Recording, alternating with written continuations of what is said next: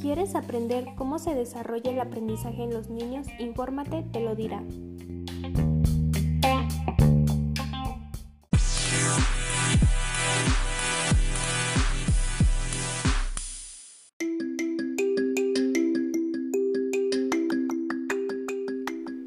Hola, mi nombre es Gabriela Lizeth Segundo Torres. Hoy vamos a hablar de cómo se desarrolla el aprendizaje en los niños basado en la teoría de Piaget.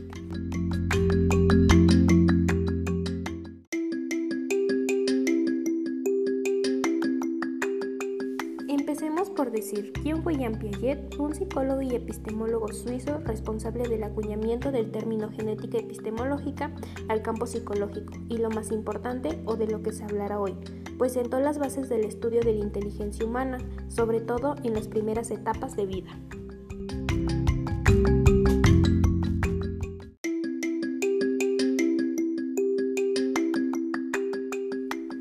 Consideraba Piaget? Piaget consideraba que la inteligencia se debe a un proceso de maduración biológica, social y ambiental y que los menores, a diferencia de la creencia de la época, no son pensadores menos competentes que los adultos, sino conciben al mundo de manera distinta.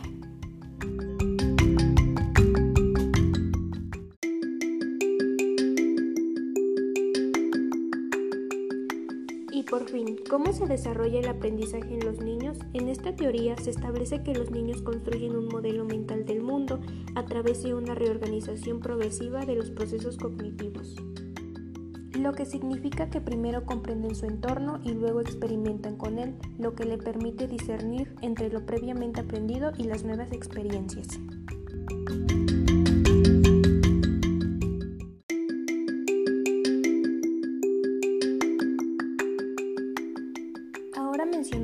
Los tipos de inteligencia según Piaget. Operativa, aspecto activo que permite anticipar situaciones y reponerse de distintos cambios en la realidad.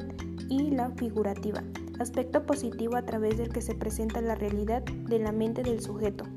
La inteligencia es dinámica y totalmente adaptativa, se liga al periodo de infancia de todos los individuos.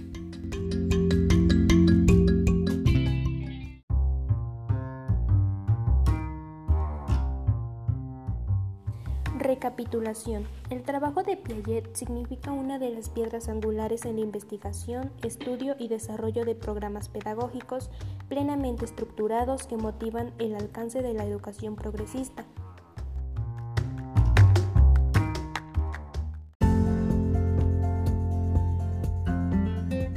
Conclusión. Todo ser humano nace con una estructura mental básica sobre la que fundamenta sus conocimientos y aprendizaje posterior. Dicha estructura es genéticamente heredada. A medida que crecemos, no solo adquirimos mayor información del entorno, sino que modificamos la manera en que percibimos las cosas.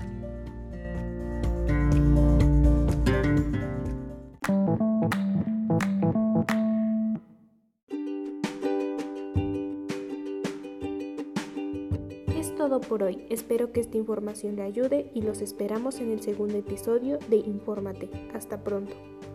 Thank you